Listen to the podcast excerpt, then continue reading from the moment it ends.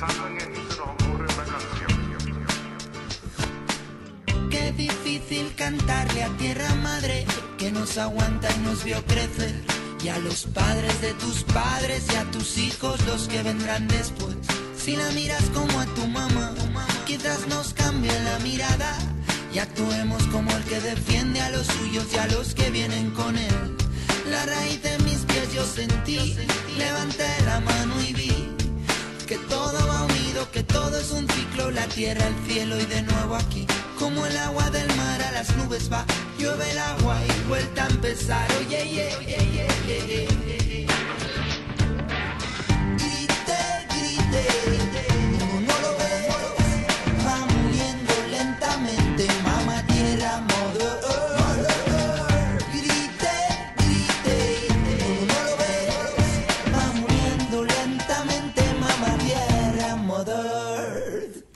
Bueno, ahí estamos, 9 y 35 de la mañana con esa música le damos los buenos días.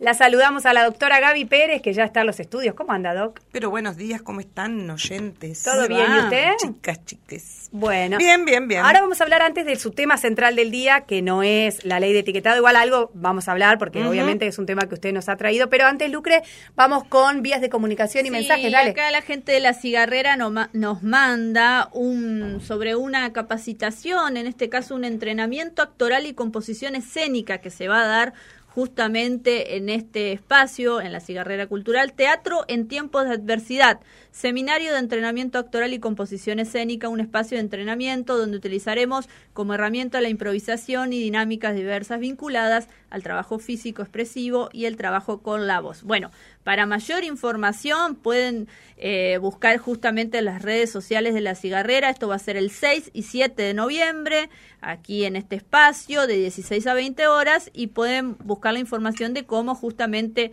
inscribirse. Así que ha pasado ahí el comunicado. Otro mensajito, qué buena onda, la mejor música del mundo, la que estés en el lugar que estés, te eriza la piel, la música del carnaval de Concordia, Ah. dice. Muy bueno el programa, amigas, tanto que a pesar de que no regalan nada, igual les Ay, escribo. Nos mandan el palito. Bueno, igual, ¿eh? muchas gracias Facundo que siempre nos escribe y aunque y estaba hablando de la música justamente del carnaval que repasamos en los programas el carnaval de Concordia ya palpitando lo que será este verano. Eh, otro mensajito dice buen día, a ver si por este medio llega quien corresponde, cuando van a fumigar toda la ciudad. Es impresionante la invasión de mosquitos y moscas. Sí, es verdad. Bueno, tenemos el cronograma de fumigación Sí. que dio a conocer la MUNI, ahora en un ratito lo compartimos, por lo menos el, el- el arranque, por dónde arranca. Doc, ¿cómo anda? ¿Qué nos ¿Qué trae tal? hoy?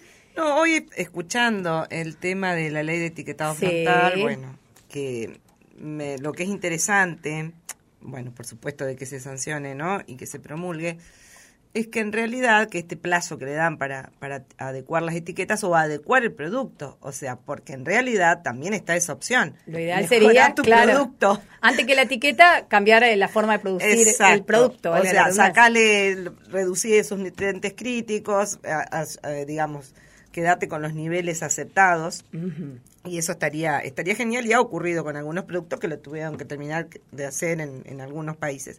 Pero a raíz de eso hubo una campaña estos días que fue muy, muy interesante, como muy creativa respecto a los productos para las infancias, porque en definitiva lo que también este proyecto prohíbe, como ya hemos hablado, es utilizar, si son si son eh, productos que deben llevar la etiqueta, o sea que tienen elevado alguno de los nutrientes críticos, eh, no pueden hacer publicidades con dibujitos, con deportistas, con... Ah. eh, entonces, eso es O interesante sea, no, porque... no pueden apropiarse de símbolos positivos Es- exacto. para hacer uso de, su, de la imagen. Qué grande era periodista. Lléveme Eh, al Congreso, Doc, que yo sí. le hablo, le hablo. No, qué lindo, porque es como hablas, hablas tan lindo. Solo eso. Es Ah. puro humo. Puro humo. Bueno, entonces hubo una, una campaña que estuvo genial, que no sé si Leo lo puede poner en el Facebook como Ah, la queríamos comentario. compartir. Fíjense en el Facebook de Radio Ciudadana 89.7, está muy buena. Me la mostraba fuera de aire la doc. Eh, está muy buena las ilustraciones que acompañan la imagen. Porque les pone los ultraprocesados a todas las ilustraciones, o sea, como un poquito de diferencia lo ponen, ¿no? Eh, de todos los alimentos infantiles, donde eh, que tienen, que ya, que ya se sabe que, que tendrían el etiquetado si no lo modifican, ¿no? O alguna de las etiquetas. Entonces, bueno, están unos famosos huevitos, está otra leche, otro chocolate para leche, etcétera, pero están los dibujitos como como que ultra procesados, dice Claro, entre se comillas. sí, se los presenta a los personajes como, por ejemplo, eh, decía así, el huevo famoso Sí. para chicos, el, el tigre de los cereales, Sí. el osito del pan, El de la marca de payaso pan, de el payaso de la, de la hamburguesas. cadena de las hamburguesas, y hay un conejo de la chocolatada. Exacto. A todos ellos se los presenta se los presenta como procesados, con carteles procesados en la comisaría. utilizando que son alimentos ultraprocesados, que eso es lo, lo, lo creativo, entonces Claro. le ponen ultraprocesados como que están ahí tomándole la foto Exacto. y dice que por qué delitos hicieron cada uno y, y son geniales y después Y, y explica claro, que el se- concepto es que cometieron crímenes contra la infancia. contra la infancia, exactamente, ¿No? así que si lo quieren ver lo ¿Se puedo puede subir. poner la placa? Ah, ¿están trabajando los chicos en eso? Ah, está full. Están los dos a full Ah, para bueno, poner para una foto. después para Pero que no no cualquiera. así, no no, no, así. al contrario, porque yo no tengo ni idea cómo funciona esto. esto del vivo. O no sé si se puede poner. Bueno, yo tampoco. ¿Qué hablo al cohete? Me encanta hablar al cohete, ¿sabían? No, no lo sabíamos, pero bueno, nos estamos enterando. Bueno, Bueno. ahí eh, me avisan los chicos cuando esté en el Facebook y yo le cuento a la audiencia que, que Para que lo Facebook. vea porque es interesante. Está muy interesante. Después vamos a ver hoy entonces qué pasa, cómo votan, porque sí, habrá Todo quórum. indicaría que, que vas a, Sí, a ver. todo indicaría. Sanción, ¿no? Yo espero que sí. Yo estoy con. Ah, bueno, están a dos manos con las redes sociales. No, Leo está en Twitter, subiéndolo en Twitter. Ah. También Radio Ciudadana 897, si quieren, lo pueden ver ahí en, en, en ¿Lo tenemos en Facebook? A ver, dice Mauro que ya lo tenemos. A ver, si se produjo el milagro tecnológico de la placa en el vivo de... ra- ¡Qué grande! Espectacular. Ay, a ver, y me guiña el eso, ojo, como si fuera James Ay, Bond. che. Me guiña el ojo como si... yo- Lo pedís, lo tenés. Claro, impresionante. Ahí James. se ve. No, Ahí Bond, se- James Bond. James Bond. Bueno, excelente. Ahí Bueno. se puede ver. Entonces. Ahí están los Campaña. ejemplos de la campaña que Mm. decíamos. Ay, voy a buscar, ahora Ay, tengo que mirarlo. payasos, claro, todos. Ahí en el Facebook. Está Bueno, muy creativo, bueno. Muy interesante. Vamos a lo nuestro, al Sí, tema del día central, porque ley de etiquetado hablamos un montón. Sí, pero así es un día especial. Es un día especial y no queríamos dejar afuera el tema. Así pero es. qué bueno que sale, ahí lo pueden ver. Está perfecta la, imagen pucha, en el quiero Facebook. verlo, no puedo, lo veré después. Después no lo puedo ve, hacer toda la vez, Y si usted ya la vio a la placa, sí. No, sí, pero quería ver cómo quedaba. trajo, doctora, por Sí. favor. Quería ver cómo quedaba. hacer una captura de pantalla le y- ahora mandarle que se quede tranquila de que salió no, bien. Bueno, no, ¿qué no. pasa? No se en- burle, mira, flequillito, no te burles. Ay, ahora empieza a tirarse con de todo. Por Dios, chica, le pido. Bueno, Doc, mírese, eh, Bueno. karma, karma, Doc. Bueno, karma, eh, ¿qué pasa este eh, dentro de unas horas, de unos próximos días, este fin de semana en Glasgow, Reino Ah, Unido? encanta decir Glasgow. En Glasgow, Glasgow, Escocia. United Kingdom. Yes, yeah. Y él me contesta en inglés. Bueno, sí, efectivamente, no, no, ta- estamos mal. Vamos a ponernos serio. Empieza con la cumbre del clima, lo que se llama la COP26. Ajá. ¿Por qué se le dice COP? Porque, bueno, ¿Qué quiere decir? Es conferencia de las partes de, mm, de los signatarios de la Convención Marco de Naciones Unidas sobre el Cambio Climático, o sea, es larguísimo todo el nombre, pero bueno, este, esto fue un tratado. La Convención sobre el Marco de Cambio Climático fue un tratado que se firmó allá en Río, en la cumbre de Río del año 92 que entró en vigor después en el 94, que participan 197 partes, partes se llaman los estados. Claro, las partes son estados, ¿no? los son estados países. sí, igual la. Unión Europea actúa como parte, creo que es una parte, Ah, la Unión Europea. claro. Y después eh, 196 países más la Unión Europea. Pero bueno, desde que mm, entró en vigencia esta mm, convención, se fueron reuniendo, esta es la número 26, por eso se llama COP26, o sea, Conferencia de las Partes 26, respecto al Convenio Marco de Cambio Climático. Se Eso hace como- todos los años. Se hace todos los años, bueno, el año pasado... No hubo- se hizo por la pandemia. No, pero... En Madrid no fue. hizo sí. Virtual. Sí, sí, fue virtual, creo, sí. Sí, en Madrid. Exacto. Y bueno, en esta conferencia en realidad se trata, eh, bueno, esta es la, que se celebra en Glasgow, que venía ahí posponiéndose también, ¿no es cierto? Y bueno, esto está, es una de las, bueno, es de las mayores reuniones mundiales donde hay las más altas complejas, negocia- eh, complejas negociaciones intergubernamentales que durante dos semanas son objeto de atención mediática. O sea, vamos a ver estas dos semanas. Nosotros por ahí, estas son de las cosas que uno escucha por ahí al pasar o no tiene idea, o porque, bueno, a veces es complicado hablar de emisiones, de gases, de esto, de lo otro, y pero en realidad son cosas que para mí son fundamentales, más o menos seguir y ver por dónde va la cosa, porque ahí se toman las grandes decisiones que después van a afectar el tipo de políticas. Ahora, pregunto, ¿no? ¿Por qué tantas negociaciones? ¿Hay muchas resistencias a trabajar y frenar el cambio climático? Sí, hay hay Digamos, negaciones, negacionistas Hay tipo negacionistas, Milei, pero claro, bueno, ese no fue. pero Milei no existe. Nah, sí, no, pero hay otros que sí, que existen. Como Milei, ¿eh? claro. Sí, que existen Bueno, como Trump, sin ir más sí, lejos, ahora no está Trump, presidente. está Biden, bueno, qué No, sé. Biden es, es todo lo opuesto Sí, a Trump en este se sentido. supone que Biden ahora va a ser, pareciera que podría ser como la estrellita de, de, Claro. de su- de, eh, decir, como prometer la, la baja de emisiones. Porque el tema es así, tienen que tratar de bajar, ¿se acuerdan el Acuerdo de Sí. París que lo hemos hablado, que quería reducir a 1,5? Siempre cuando hablamos 1,5, 2, etcétera, es respecto de la era preindustrial, de es reducir 1850. el gra- los grados Sí, de es redu- calentamiento. Exacto, porque Claro. se fue calentando el planeta aceleradamente desde la revolución industrial, desde esa época industrial donde se empezó a, a pasar al- a carbonizar, como se le dice, y el- recurrir a, a- fósiles como energía eh, pero de una manera acelerada por la industria. Entonces fue de a poco calentando. Ahora estamos como en un grado, como a dos, algo así. eh, que me iba a fijar antes exacto cuando estamos ahora y no me olvidé. Perdón. Bueno, pero no importa, lo- eh, el- digamos, El, tema eh, es que es no se quiere llegar. Es reducir el aumento del calor. Entonces, para eso tenés que re- reducir las emisiones de gases de efecto Bien. invernadero, como expliqué en algún momento, que ahora no es que quiera explicar tanto lo, lo del cambio climático, cómo opera.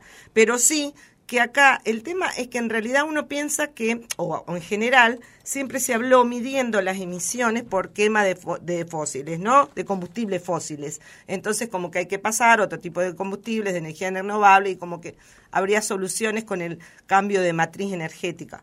Y ahora se están midiendo otras cuestiones, que eso es lo relevante. Hubo una nota hace poco en página 12 que es muy interesante sobre una organización británica, Carbon Brief, que publicó un informe, una seria, una organización muy seria, donde hizo como una contribución de cada país al calentamiento global desde 1850, eh, histórica, ¿no? Pero lo novedoso, en realidad, que incluye este, que, que ahora incluyen en ese estudio el impacto de la deforestación sobre el calentamiento global, en la medida que ésta reduce los espacios de captación Claro. de carbono como bosque nativo, selva, etcétera. Y ahí empezamos Argentina a estar un poquito más complicado en el ranking. Sacó el ranking de países que, que contribuyen más. Lo vi, que me Está- pasó ayer la información usted en el perfil de, de la politóloga. Tiene Ah, publicado. Tiene publicado eso. esto. Y después yo fui a la nota, eh, eh, a la nota de página 12 y ahí ves el ranking, ¿no? Entonces, bueno, está Estados Unidos, China, eh, primeros, etcétera. Y Argentina estaba lejos, pero el tema es que si se mide con la... eh, eh, ¿cómo se- no me sale? la deforestación, me quedé, me quedé tildada, eh, pasamos a quedar como 14 en el ranking mundial. O sea, porque ahora, en los últimos 10 años, ha sido tal, tal gravedad la deforestación que hay en Argentina, que entonces en el contexto general no quedamos tan bien parados, porque si no, antes estábamos como muy lejos. Y lo que se negocia también, perdón. es- Termine. sí. ¿qué No, perdón, no, que quería, como un paréntesis, cuando hablamos de deforestación, ¿de qué hablamos? No hablamos de tala controlada, no hablamos de, Ah. de, de tala vinculada a la producción eh, forestal, ¿o sí? De, Sí, o de sea, cualquier incluye sí, todo. Sí, porque en realidad es más para ganadería y para monocultivo. Pero Ah. incluye todo, sí. Incluye la- la- lo que vos deforestes de bosque nativo. ya sea con un sentido, con una autorización o no, a eso voy. Bueno, lo Porque que no pasa- necesariamente la deforestación tiene que ser clandestina. Bueno, porque a veces en se ve mucho de esto. Exacto. Pero eso que es que sea clandestino o no va, va acorde a la... No importa para este la- tema. Exacto. Ah. Más o menos importaría, porque en realidad eso depende de la- las leyes de cada país, pero a lo que si se si se mide la deforestación, la deforestación es un problema. Ahora después vos qué usas. Y justamente el cambio de uso de suelo es el problema en Argentina. Entonces, ¿qué es lo que va marcando que estamos contribuyendo como mucho más de lo que contribuyen otros? Bueno, Brasil ni te cuento, ¿no? Está mucho por, por adelante nuestro, pero somos ahí los que más contribuimos al calentamiento global en, eh, en América Latina. Entonces, pero por ese cambio de uso del suelo, no por tanto las emisiones de gases Claro. que estamos, bueno, Y algunos no, dicen, porque no tenemos una industria en Argentina, así nos está yendo también. no, y también hay toda una discusión que está bueno y empezar a pensar si la solución es, por ejemplo, que todos los eh, sean autos eléctricos. O sea, como a veces pasa como la discusión respecto a esto como para determinada gente que pueda acceder a un auto, por ejemplo, o para que nosotros Claro. reventemos nuestra zona de litio para que tengan autos eléctricos o para que Elon Musk se vaya al que cielo. acá no va a llegar esa realidad, al menos no lo inmediato, no en un Y, futuro y a cercano. quiénes va a llegar también, porque lo que uno se lo que a mí me da bronca y a veces digo, bueno, no tengo que naturalizar y cada vez me estoy construyendo más y un día voy a salir tipo anarquista, No, no, por sé, por la no. No, chicas, pero es que a veces digo, ¿cómo naturalizamos algunas cosas ¿Cómo qué? A tan tremendas? Como para decir, ay, bueno, pero entonces cambiemos la matriz energética. Hay gente que no come y no tiene agua en Claro, nuestro país bueno, entonces, claro. y en todo el mundo.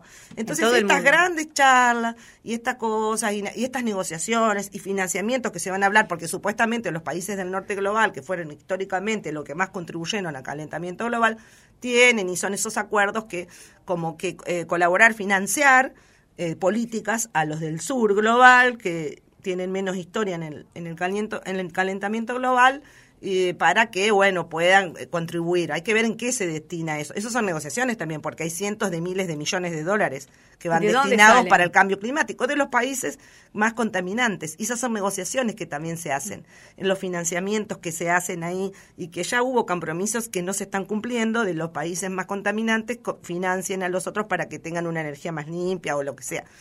Pero a lo que voy, no es solo la matriz energética lo que debiese cambiar para que de verdad haya algo, porque si, listo, ah, vamos todo para energía renovable, cuando por ahí va a tener el mismo tipo de sistema corporativo, de captación que le llegue a algunos, que, o sea, yo estoy más, te quiero decir que, y todas las cosas, todo desde los medicamentos a, a lo que comemos, a todo está involucrado. Eh, están involucradas cuestiones sobre el calentamiento global. No es solo cambiemos, eh, saquemos esta energía y pongamos paneles solares solamente. Cuando se habla de cambio climático hay que apuntar a un montón de cosas. Y si no se bajan las emisiones, chicas, y sube más de un grado con, de un grado y medio, eh, realmente se van a ir derritiendo los, los casquetes polares, o sea, y se van a ir derritiendo los glaciares, va a subir, bueno, van a haber millones, millones, millones de consecuencias. Que ya se estuvo hablando, pues te acuerdan que hace unos meses hablamos de un informe del IPCC que alertaba que al tren que íbamos, o sea, ni siquiera, o sea, íbamos a llegar a las expectativas que se tenían en París del 2015. Así que bueno, hay que estar atentos porque los países van a negociar y se van a comprometer en reducir sus emisiones y en cómo lo van a hacer. Seguramente que más se va a comprometer va a ser Biden en Estados Unidos. Y Claro. vamos a ver cómo se compromete porque esa Y descarbonización arrastra a otros, el Sí. compromiso de Biden interpela a otros países. Sí, eh, sí, ojalá, pero como el anfitrión, que Sí. yo pienso en, en Inglaterra, que es uno de los Sí, países. pero también es después qué, se, qué pasa, cómo nos descarbonizamos, el cómo se hace es también. Porque Claro. después, o sea, se va a sostener por ahí, por ejemplo, el litio y van a venir acá y nos van a reventar. O sea, te quiero decir, no sé, es como que a veces este ese Green New Deal de Estados Unidos y su, su gran proceso de, de descarbonización, por ahí puede afectar también a nuestro sur global porque van a venir a sacar La otro descarbonización tipo. de unos es Sí, la litización de otros. Sí, es el extractivismo en el otros extractivismo, lados. ahí está, esa sería el- el- la En- palabra correcta. claro. Entonces, como que mm, hay discusiones que se deben dar o a estar atentos nosotros a cómo, porque si seguimos manteniendo el mismo patrón y nada más cambiamos eh, el qué tipo de energía usamos, pero seguimos manteniendo el mismo patrón extractivista y bueno, vamos a seguir jodidos como humanidad, como con el calentamiento y como las desigualdades que plantea esto, que yo, eso es, cómo nos podemos acostumbrar y naturalizar a las desigualdades asquerosas que hay en el mundo.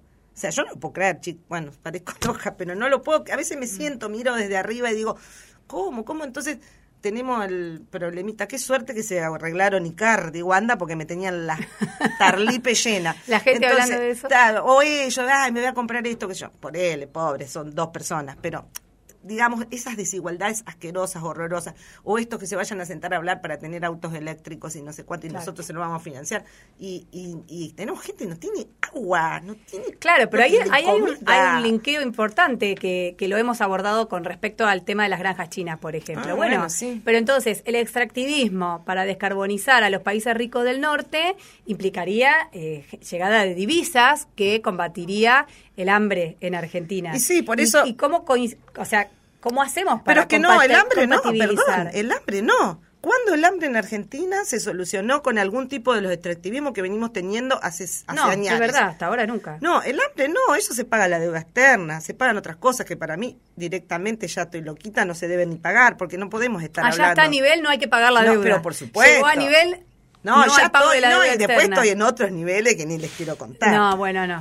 Por ahora vamos de a poco. Ya con esto de no pagar la deuda. No, pero no es que no se puede pagar la deuda. O sea, no se va a poder pagar la deuda. O sea, y si vos vas a reventar tu país, reventar los territorios y reventar la gente que vive ahí para pagar una deuda, una cosa Claro. que, que absurda, no sabés de dónde se fue la plata, qué vino, o sea, Mm. para hablar así, digamos, en términos claros, después, bueno, se puede hacer un análisis más profundo, pero en definitiva, no, para mí la deuda no se tiene que pagar y no se tiene que someter al país a esto.